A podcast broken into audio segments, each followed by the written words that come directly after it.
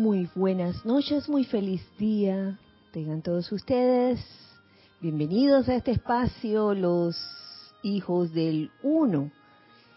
Vamos a comenzar primero aquietándonos, dejando ir todo tipo de tensión. Comienza por tu cuerpo físico. Hazte consciente de cualquier tensión que puedas tener en tu cuerpo físico. y comienza relajando y soltando cada parte de él. Suelta tu cabeza, suelta tus hombros, tus brazos, tus manos, los dedos de tus manos, tu tronco, tus piernas, tus pies, los dedos de tus pies y permite el flujo divino y constante de la presencia de Dios a través de ti. Saca de tu cuerpo etérico todo recuerdo que te cause aflicción. Saca el sinsabor que te pueda dejar cualquier recuerdo. Saca de tu cuerpo mental toda idea, concepto que hayas adquirido en esta encarnación o en otras más. Conceptos que limitan, conceptos que atan. Saca de tu cuerpo emocional todo sentimiento discordante o inarmonioso. Y en este momento reemplaza ese aparente vacío con la pura luz de Dios. La pura luz de Dios. Envuélvete en este momento en un óvalo de luz blanca resplandeciente,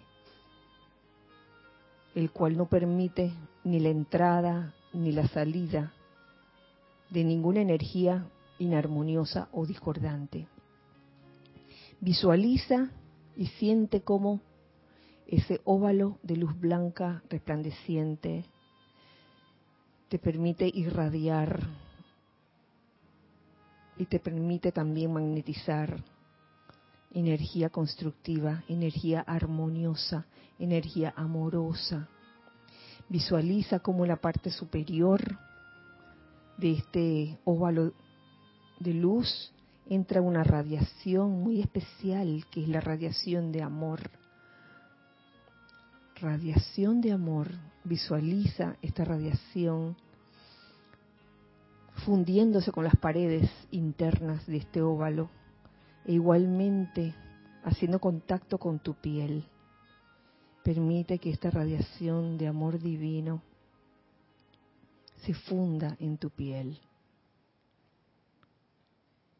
y a su vez entre y llene tus vehículos inferiores de puro amor.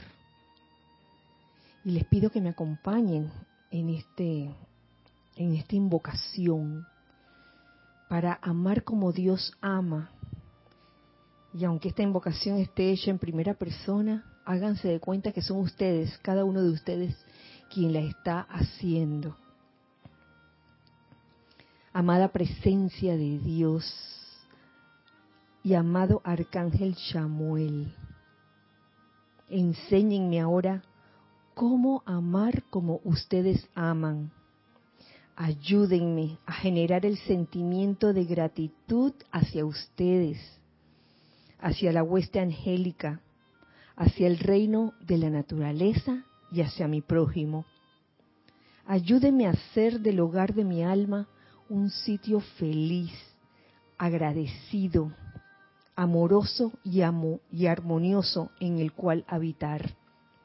Luego, amado Padre y ángeles de amor, permítame unirme a ustedes en liberar toda la vida a punta de amor, tal cual lo hiciera el Maestro Ascendido Jesús.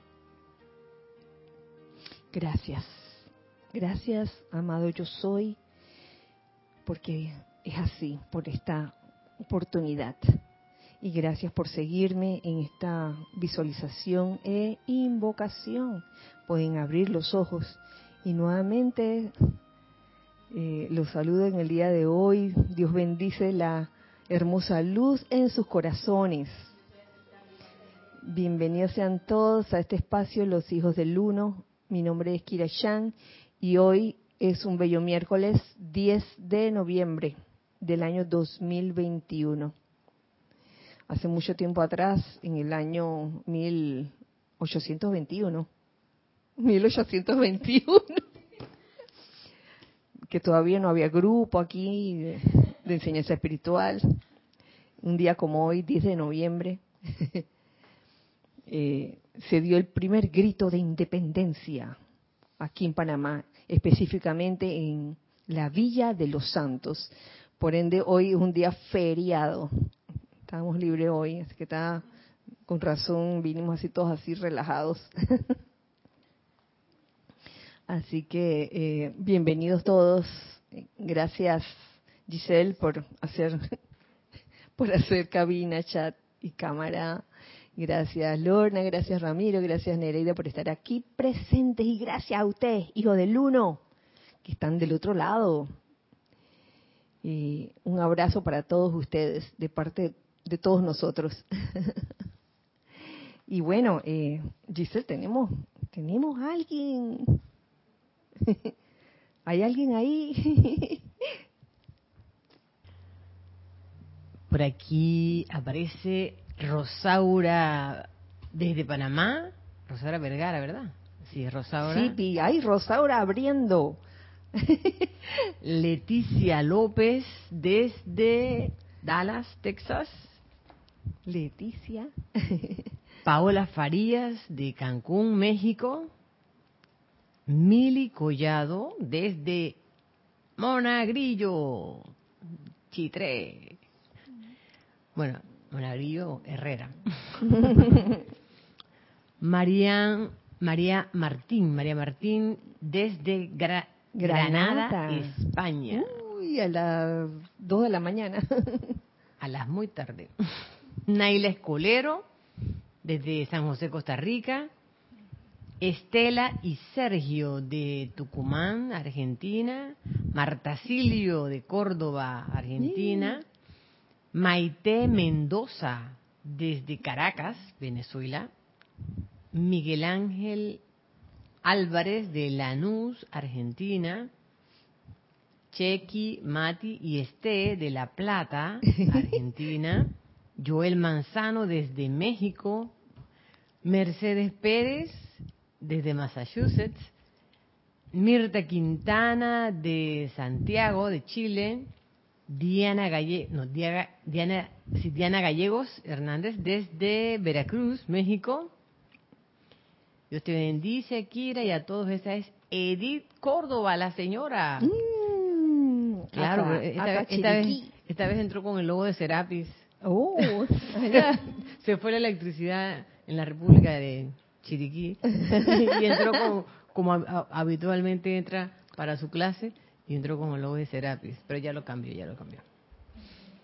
Flor Narciso de Cabo Rojo, Puerto Rico. Marian Mateo de República Dominicana. Lourdes León de Tabasco. Ah, dice Lulu León de Tabasco, México. Blanca Uribe de Bogotá, Colombia, de Chillán, Chile, Vanessa Estrada, Elizabeth Alcaíno desde New York, desde Los Cabos, México, Raúl Nieblas, me la puso fácil, viste, nada más dijo Los Cabos. Del patio, Alex Bay, Alex Vázquez, desde aquí, de Tampa, Florida, Ilka Acosta. Wenceslao Castillo dice, yo soy del patio, mil bendiciones. Vaya. Bienvenido. Muy bien. Consuelo Barrera, bendiciones. Consuelo está en Los Ángeles, ¿verdad? Oh, sí. Las Vegas. Las Vegas, Las Vegas, Las Vegas. Diana Liz de Bogotá, Colombia. Graciela Martínez de Michoacán, México. Vicky y María Rosa. María Rosa no estaba aquí. Ah, ya se fue. Sí, debe estar Del patio. Pero está Vicky. Ah, no, sí, sí, de ahí estaba Vicky, Vicky. Eh, Elma, la Pochita Santana. Pochita. desde Panamá también. Mariam Harp, desde Buenos Aires, Argentina. Margarita Arroyo, de la Ciudad de México. Eloy Álvarez, dice desde Mariano Acosta, Buenos Aires, Argentina. Ah. Mirta Elena, desde Argentina. Y por ahora eso es todo. Bienvenidos, bienvenidos sean todos. Un súper gran abrazo para todos ustedes. Gracias por, por estar aquí en este espacio, gracias por saludar también. Eh, sí, antes de comenzar con la materia propiamente dicha, quiero hacerles un anuncio que voy a volver a hacer el próximo miércoles y es que en, en este mes de noviembre toca servicio de transmisión de la llama el día sábado, sábado, no domingo, este mes toca sábado 20, 20 de noviembre, 20 de noviembre. Retiro Shambhala. Shambhala y el jerarca, el amado señor Gautama. ¿Mm?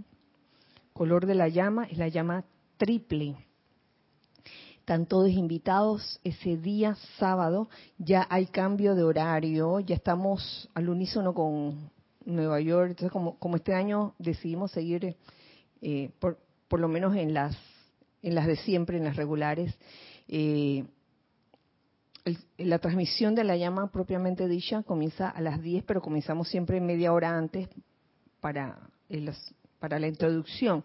O sea que sería como a las nueve y media el sábado 20 de noviembre. Comienza a las nueve y media. Eh, importante es que reporten sintonía a través de YouTube, porque se va a transmitir a través de YouTube nada más. Eh, si quieren hacerlo por Skype, también pueden reportar sintonía por Skype, pero ah, eso sí, háganlo por una sola vía, o YouTube o Skype. Me refiero al reporte de sintonía. La transmisión misma para poder este, ver el, ceremonial, eso es por YouTube.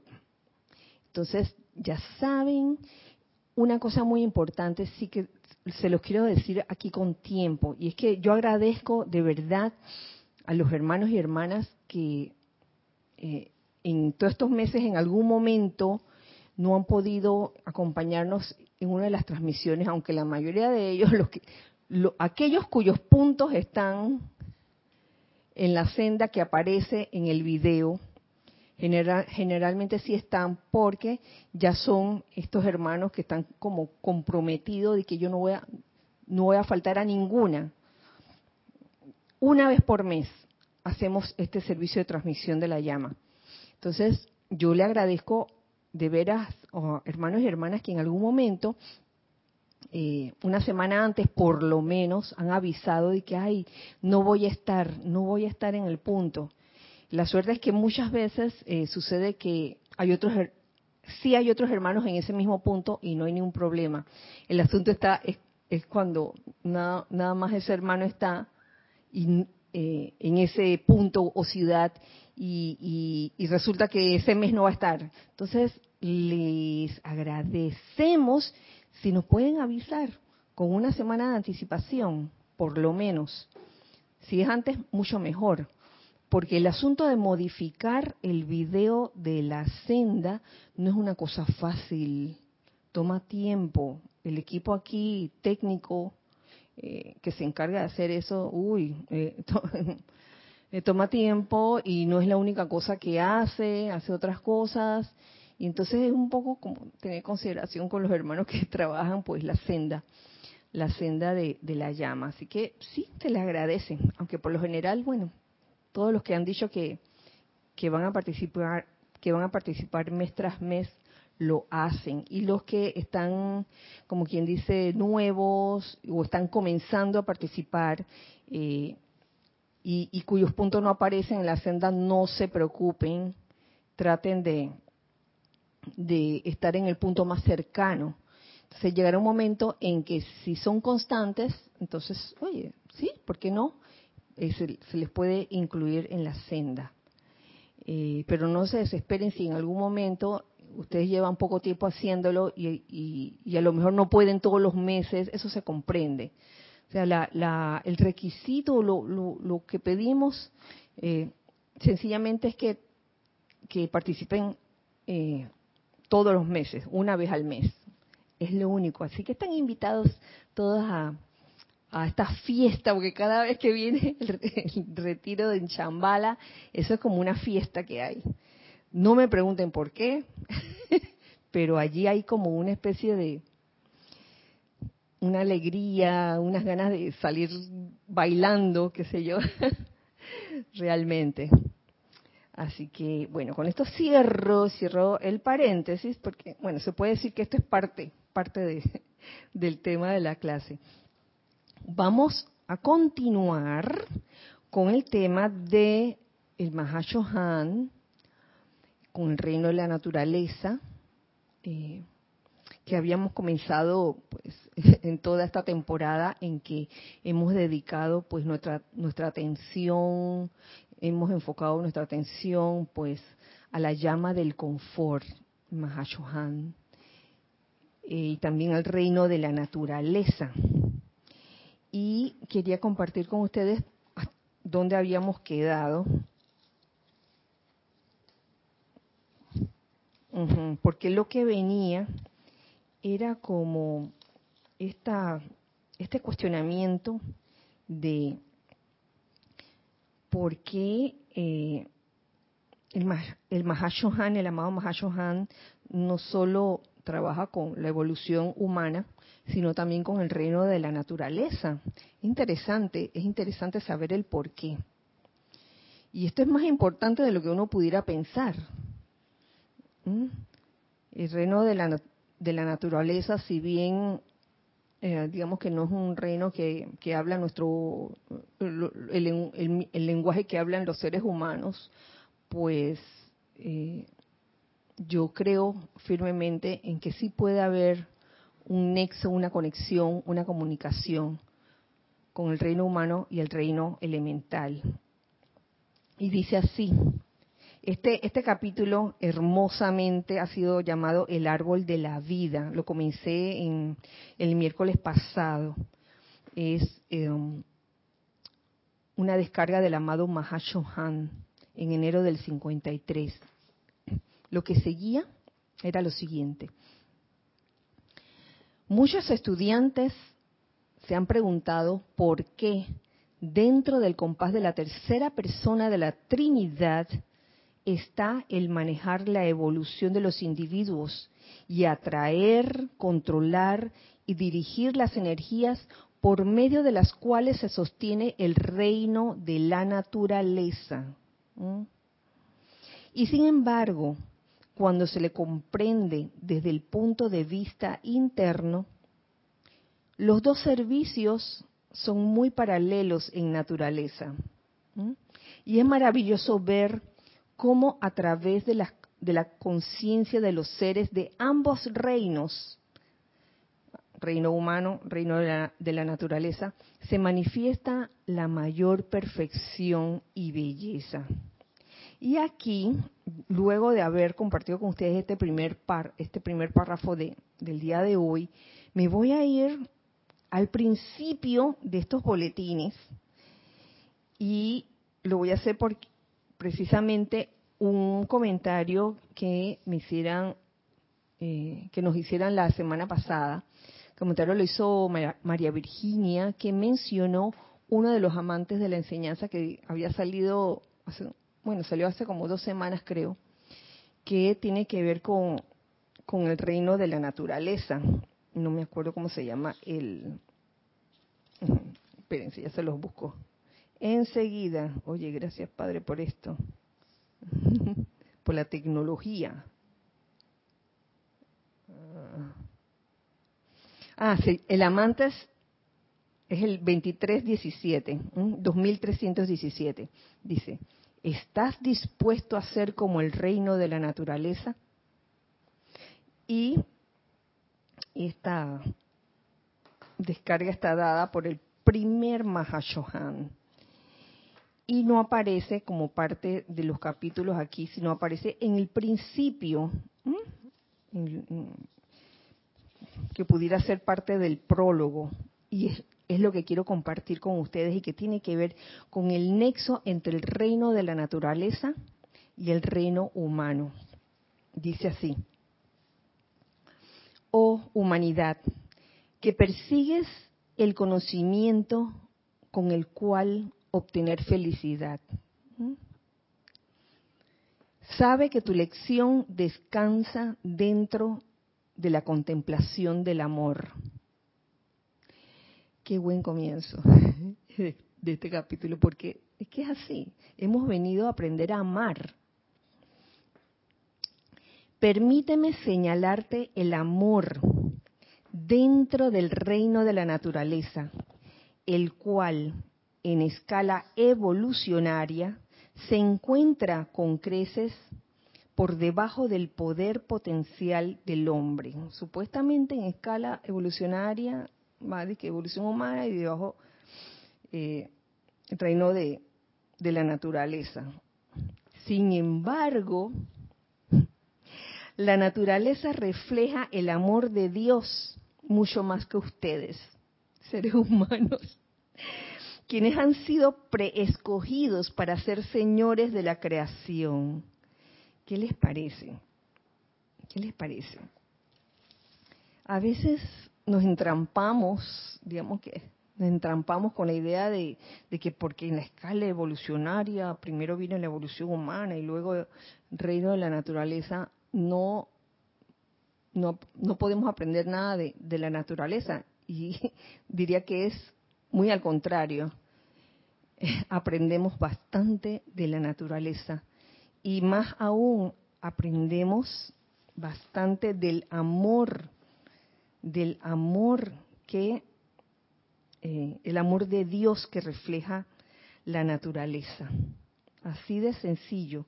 Y tan es así que dentro de, de esta descarga hablan hasta de, de, de cómo la naturaleza recibe de nosotros aquellas cosas que no son muy agradables. Yo no lo, no lo quiero ni decir.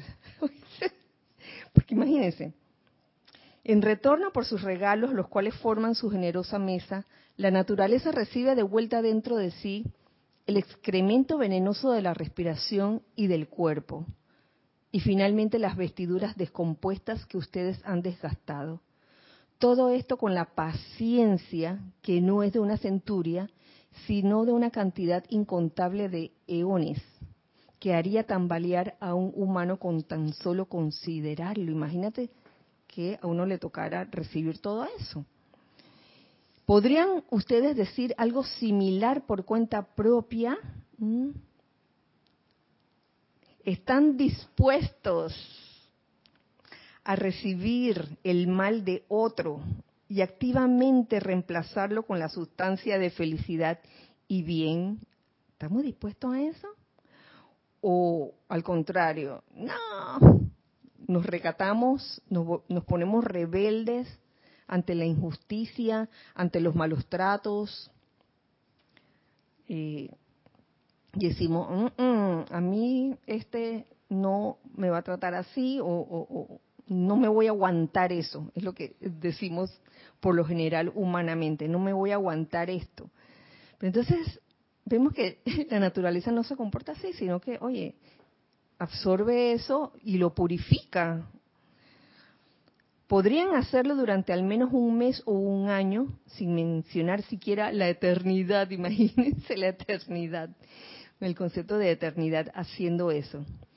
¿Haciendo qué? Absorbiendo el mal de otros, de los otros, y activamente reemplazarlo con la sustancia de felicidad y bien. Entonces, esto es una gran enseñanza para nosotros, porque eh, la naturaleza nos enseña a redimir la energía a punta de amor. La energía mal calificada, a punta de amor. Eh, recibo, en algún momento recibo eh, algo desagradable y yo respondo con amor. ¿Será eso tan difícil? Me pregunto yo, ¿será eso tan difícil?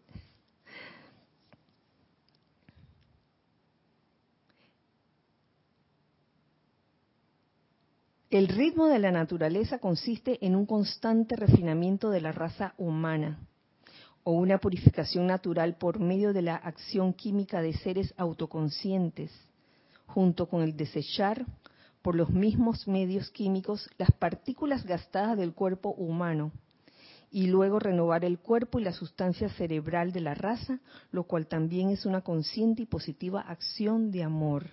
Todo, todo el amor que hay en el reino elemental por transmutar, transmutar algo que está desgastado y renovarlo.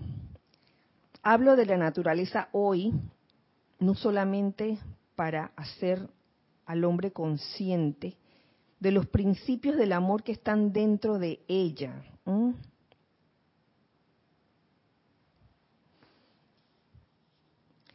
sino en gratitud a los incontables millones de inteligencias comprometidas en el servicio de misericordia. Y para señalar a las almas de los hombres la actividad que debe reemplazar la conciencia actual, que se niega a levantar la carga o compartir el peso de estos seres, porque en tanto que esta conciencia no sea reemplazada, el hombre no podrá estar bajo la beneficiosa protección que el reino de la naturaleza proporcionará en los cambios cataclísmicos. En tanto no reemplacemos esa conciencia de, que, ay, me hacen daño, entonces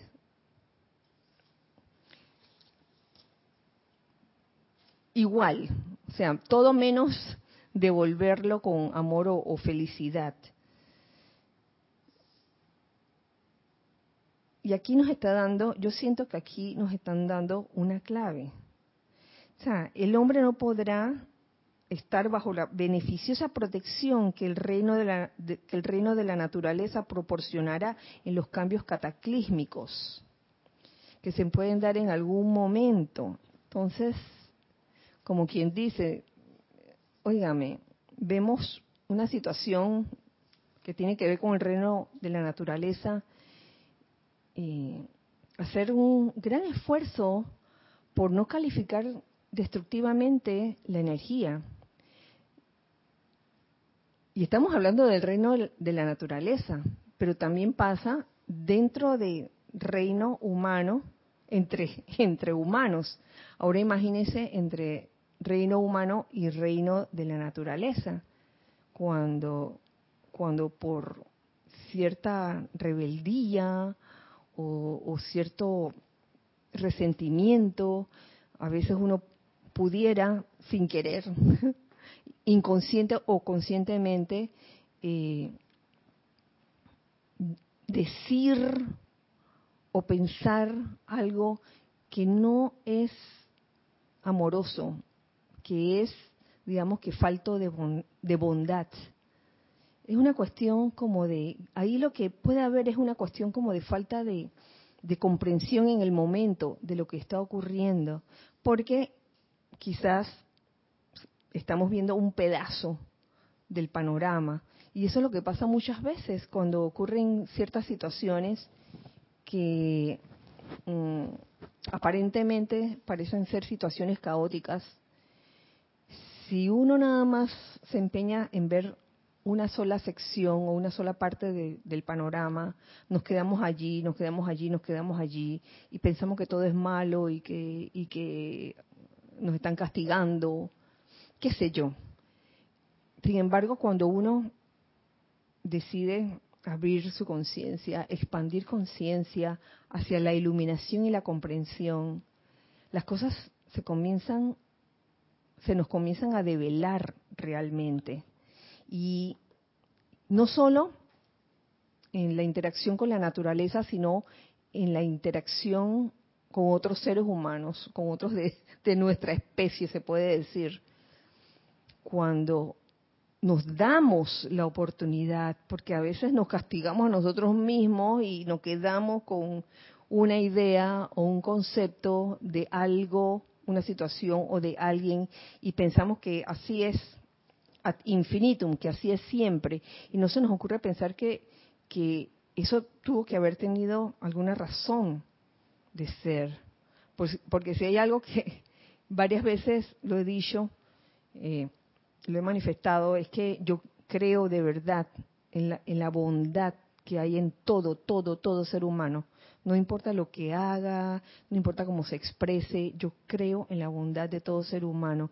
Y alguna razón debe haber por este porque ese ser humano de repente manifieste algo que no es, por ejemplo, amabilidad o algo que no es, digamos que una acción amorosa, sino lo contrario.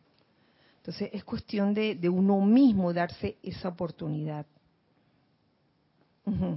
Tenemos algo en chat. Gracias. Marian Mateo dice, otra gran enseñanza que nos da este reino. Un árbol no desea ser una flor. Cada uno hace su labor sin envidiar o despreciar la del otro. Es que de eso, de eso se trata, Marian, gracias. Ajá. Marian, es, ese fue todo el comentario de Marian, gracias Marian, porque de eso se trata, eh, de que cada uno está, está haciendo su función, está haciendo su servicio, y nadie tiene por qué meterse en lo que está haciendo el otro o, estar viendo, ay, porque yo lo haría mejor. es una expresión que a veces se escucha en el mundo externo. Oye, yo lo, yo, uff, eso que está haciendo lo está haciendo pésimo, yo lo haría mucho mejor. Bueno, hazlo pues. Gracias. Diana Liz dice, por ejemplo, en este preciso momento se habla de tres volcanes en América que están despertando. ¿Cómo podemos acompañar a estos elementalitos? Oye, te digo que más invocaciones no puede haber para el reino elemental. Y aquí nos está enseñando el Mahashohan, oye, ante una apariencia caótica de algo, eh, devuelve con amor, porque tú no sabes por qué están pasando las cosas, uno no sabe por qué están ocurriendo las cosas. No es castigo divino, definitivamente no es castigo divino, no sabemos los cambios, cambios que requiere el planeta. O sea, hay que aprender como a ver el panorama completo y enviar mucho amor a estos elementalitos, como dices tú, Diana. Ahí no queda otra. Eh, y pedir iluminación para, para aprender realmente cómo convivir con ellos, cómo convivir con estas situaciones. De veras que sí. Y,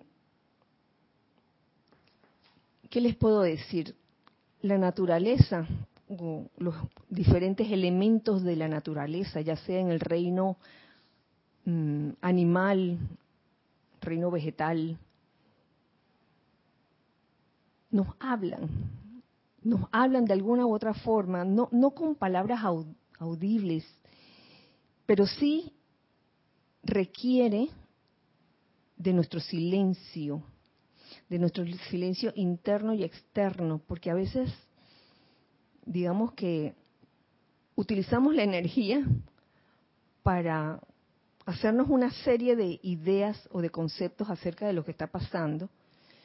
Eh, y si en verdad nosotros queremos saber el porqué de una situación como esas que tú acabas de mencionar, Diana, ahí, oye, aquietémonos permitamos que, esa naturaleza nos hable, porque de que nos habla, nos habla.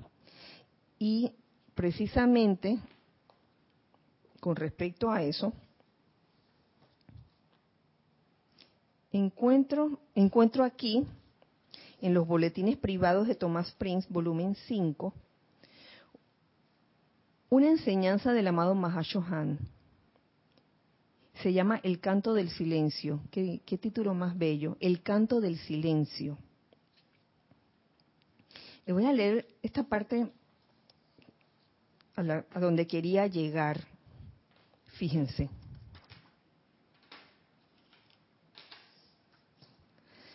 Para el sabio, la vida es una maestra amable que comparte sus más grandes regalos desde el corazón del silencio.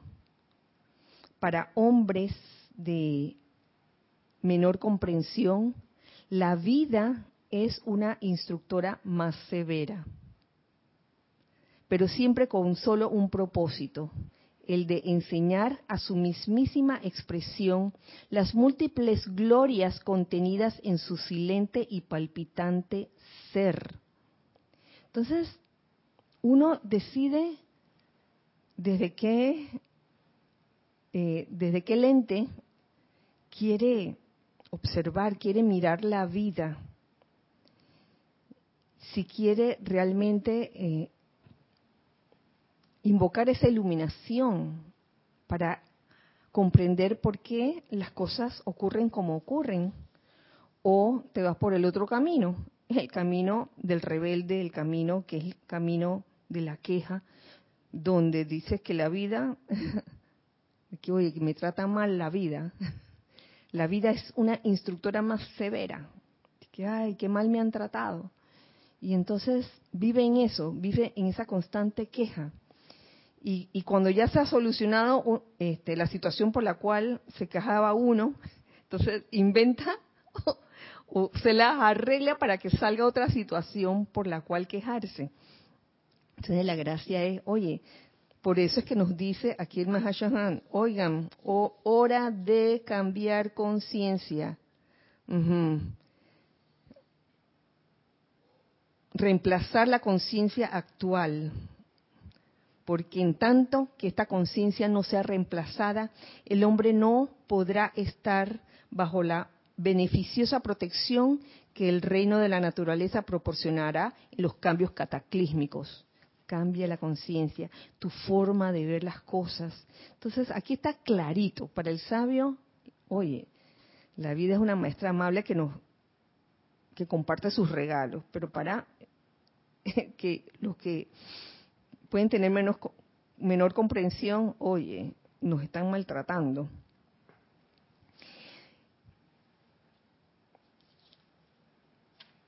De recordar hablar únicamente cuando sus palabras son más doradas que su silencio, los cuerpos mental, emocional, etérico y físico del Chela se aquietan lo suficiente como para escuchar el canto del silencio.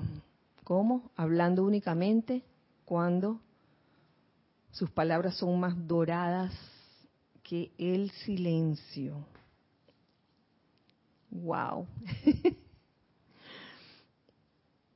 Para comprender el idioma de las aves y de los animales y la dulce voz de la hierba que crece. ¿Ven? Que sí podemos escuchar a la naturaleza y podemos comprender el idioma de aves, de animales. Oye, aquí dice aves.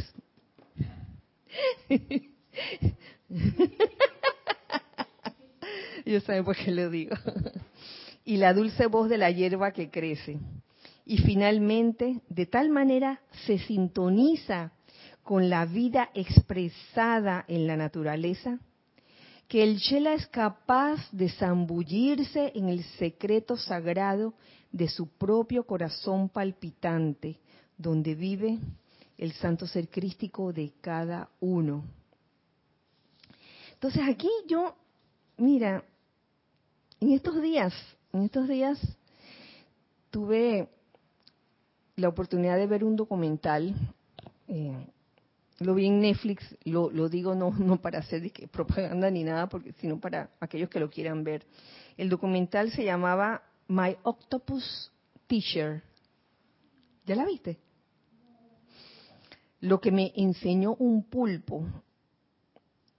Y, se trata, el, que hace el relato, a mí me parece que era un fotógrafo, no, no recuerdo ciencia cierta, pero eh, se especializaba en tomar fotografías dentro, dentro del mar. Y él se sentía, cuando comienza su relato, él, como que sentía un vacío, un vacío, como que estaba perdido en ese, en ese momento. Entonces le da por entrar al mar todos los días y así como un encuentro causal, casual, casual causal, se encuentra con un pulpo, un pulpo. Entonces hace como una relación con ese pulpo, relación que dura como más o menos un año. Ay, es hermoso el, documental porque el, el, hombre o el señor ese no, no, es, no es que fuera de que un científico o un tipo así súper, súper eh, conocedor de todas las especies, pero comienza a tener una relación con este único pulpo. Y todos los días va a verlo. Y él nota que eh, al principio el pulpo se le quedaba viendo, y que, pero no se le acercaba, ¿no? y yo veo allí cómo, vi allí cómo al pasar de, lo, de las semanas, el pulpo como que iba agarrando confianza y entonces ya no ya se acerca cada vez más al, a la persona al, protagonista de al que está al, que está relatando el documental y se puede decir que hacen una amistad entonces eso eso a mí me dejó pensando que oye así que se forma una una verdadera amistad o lo que tú quieras o cualquier relación que tú quieras hacer con alguien, no es una cosa de que tú vas a nombrar a alguien de que, tú, oye tú, tú vas a ser mi amigo. oye, ¿quieres ser mi amigo? Eso no es una cuestión así. Yo creo que la amistad no se forma así, de que con títulos o, o, diciéndote de que, oye, yo quiero ser tu amigo. yo quiero que tú seas mi amigo, porque eso no es así. Eh, eh, eso, eso se va formando de una manera como que casi que invisible, por tiene que ver mucho con, con, la, con la constancia, tiene que ver mucho con, con los sentimientos que, que tú emanes, con el conocerse mejor cada día. Y yo creo que eso fue lo que, que, se formó allí, una relación muy especial, muy especial entre el, el pulpo y él. Entonces, lo que me gusta, lo que me gustó de este, de este documental es que él decidió ser un observador y como tal practicó la reverencia por la vida hasta tal punto que no era que él apapuchaba al, al pulpo, es que pulpito que te va a de comer, imagínense, que todo lo que necesita el pulpo, ahí estoy yo, ahí estoy yo. Entonces uno, uno piensa que, que uno es presencia confortadora cuando le da todo a alguien y no necesariamente es eso. A veces tú tienes que dejar a la otra persona ser. A veces uno debe dejar a la otra persona crecer, madurar, evolucionar. No que tú le estés haciendo todo porque entonces el mérito es tuyo y no de él. Entonces él dejaba que el pulpo hiciera a sus anchas lo que él quería hacer, él nada más que observaba, oye, tremendas tomas que hizo, les cuento. Y una cosa que él, él descubre es que ellos solo cazan, cazan eh, y matan a su presa para comer, cuando tienen hambre. Ahí no hay eso de que, ay, pobrecito, que agarró el pececito y se lo comió, mira el cangrejo, mira que lo, se lo comió. teníamos algún comentario aquí para, bueno, interrumpimos este, este relato. Les continúo contando a ver qué, qué tenemos. Marian Mateo dice, hace un mes caminaba por los alrededores. Noté ese hermoso, ese hermoso campo de margaritas silvestres. Iba pasando hasta que algo me detuvo y recordé la historia del amado Elohim Tranquilidad y me puse a bendecirlos están más lindas. Mis perros reaccionaron favorablemente a las palabras positivas, tal como, tal como los humanos. Los perros reaccionaron favorablemente. ante, ante qué? Ella se puso a bendecirlos. Ah, Ah, ya. Reaccionaron. Ah, bueno, viste. El contacto con la naturaleza se, se siente, se, se ve, se, se vive. Angélica de Chillán dice, respecto al silencio de nuestra parte, subir un cerro, regar el jardín, caminar por un parque sin ruido, sin ruido mental, es aprender a percibir y reverenciar los osanas, debe ser las osanas, a la vida de parte de cada deva y sus discípulos. Claro, pero eso, es un aprendizaje mm, en uno mismo.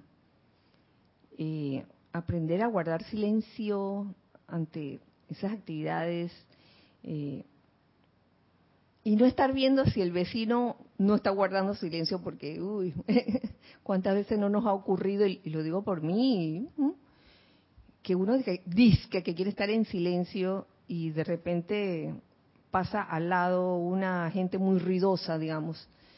Y a veces uno en su intolerancia o impaciencia pudiera, yo que estoy, yo que soy tan, tú sabes, ¿no? Silenciosa y esta gente que me viene a molestar. es uno mismo, así mismo es Angélica. Gracias, subiendo un cerro sobre todo. A veces uno gasta saliva subiendo el cerro y está uno laca, laca, laca, laca, laca.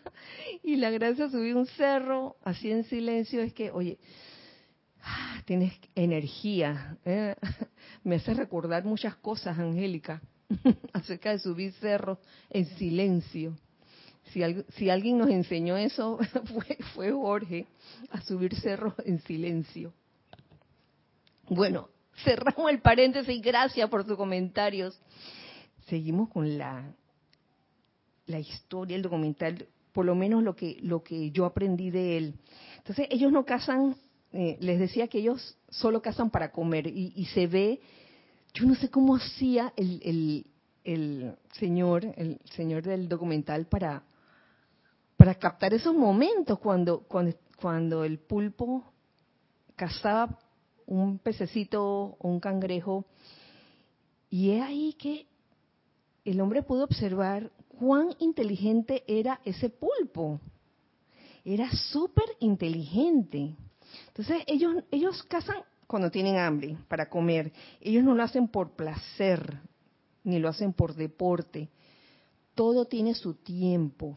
Y fíjense que en una parte del documental mm, este, se ve el pulpo eh, al lado de, ¿cómo se dice? Cuando hay un, montón de peces cardumen, un cardumen, eh, y vemos que el pulpo está como saltando de un lado para otro, pero no se está comiendo ninguno. Y entonces el, el señor del documental dedujo que era que él estaba jugando con los peces porque no era el momento de comer, oye, no tengo hambre, tú sabes, yo estaba era jugando con los peces. Hermoso.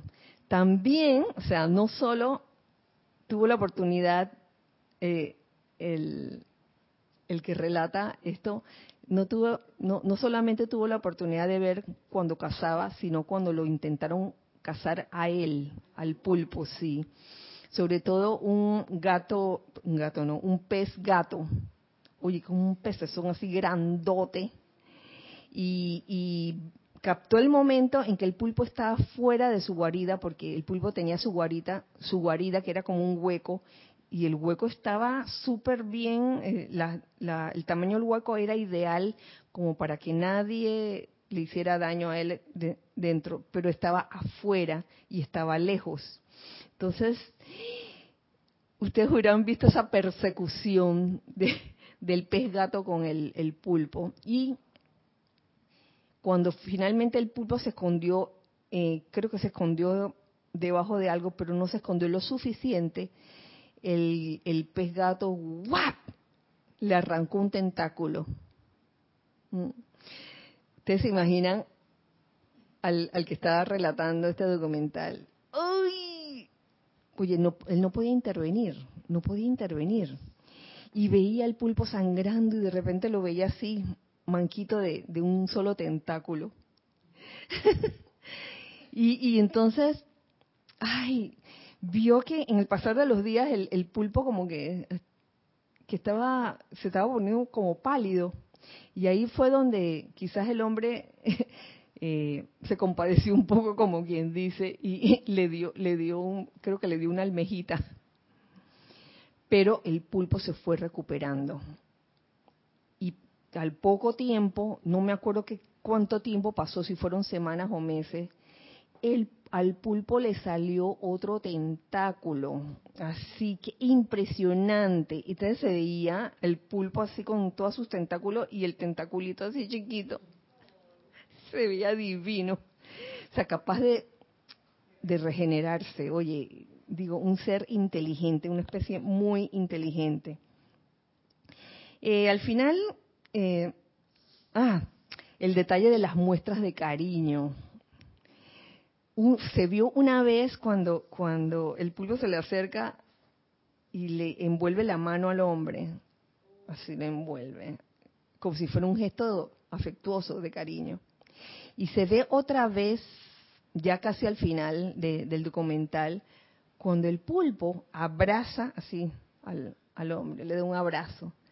Y esa fue la última vez que tuvo un contacto físico con el pulpo, porque ya para ese entonces el pulpo ya estaba como en esa edad de, usted sabe, birds and bees, de etapa de apareamiento, y por ahí apareció un, un, pulpo. Yo creo que el pulpo que él, filmó todo este tiempo era pulpa, era pulpo hembra, porque entonces se, aparía, se aparearon, y cosa curiosa con el pulpo, eh, ella puso los huevos y después que puso los huevos y dejó a los, los huevitos allí, ya se fue.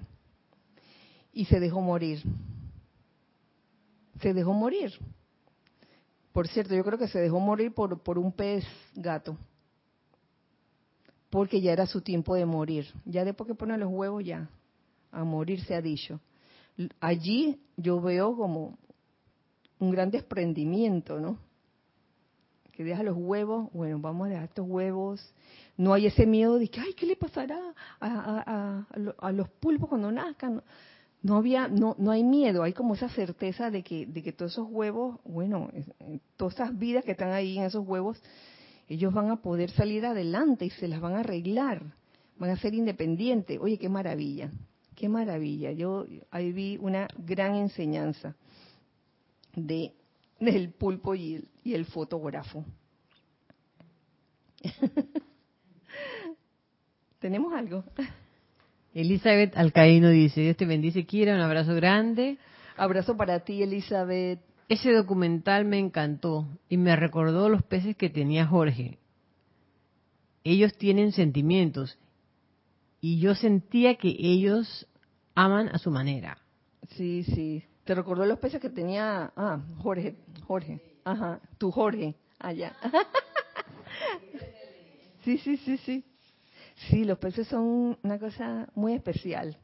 Una vez conocí unos peces, no me acuerdo qué, cómo se llaman, pero eran grandotes así, en un estanque, dentro de un mall, fíjense, había un estanque. Sí, ajá, creo, pero eran grandotes. Y y tú le acercabas las manos y ellos te, saludaban y quería que tú les dieras algo de comer, por supuesto. Pero uno los podía tocar y eso. En fin, este. Ya terminando la clase de hoy. El Chela tiene que aprender que no hay libro, palabra, ni muleta externa que pueda desentrañar las fuerzas secretas que yacen dormidas dentro de sí. Los libros son una ayuda, las palabras también ayudan a comunicarse unos con otros, pero en verdad no hay libro, palabra ni muleta externa, externa, que puedan desentrañar todas esas fuerzas secretas que hay dentro de uno. Cuando sus cuerpos, por cuenta de un largo aquietamiento, se callan lo suficiente y asumen sus puestos apropiados como sirvientes de la forma, podrá entonces convertirse en la voz del silencio, cuando los cuerpos de uno se dan cuenta, oye, somos somos sirvientes y no amos. Podrá entonces convertirse en la voz del silencio y su presencia podrá desentrañar la sanación oculta en el pecho de otro, disolver las sombras del dolor de otro y amablemente guiar a otra parte de sí mismo al camino silencioso que conduce a la automaestría.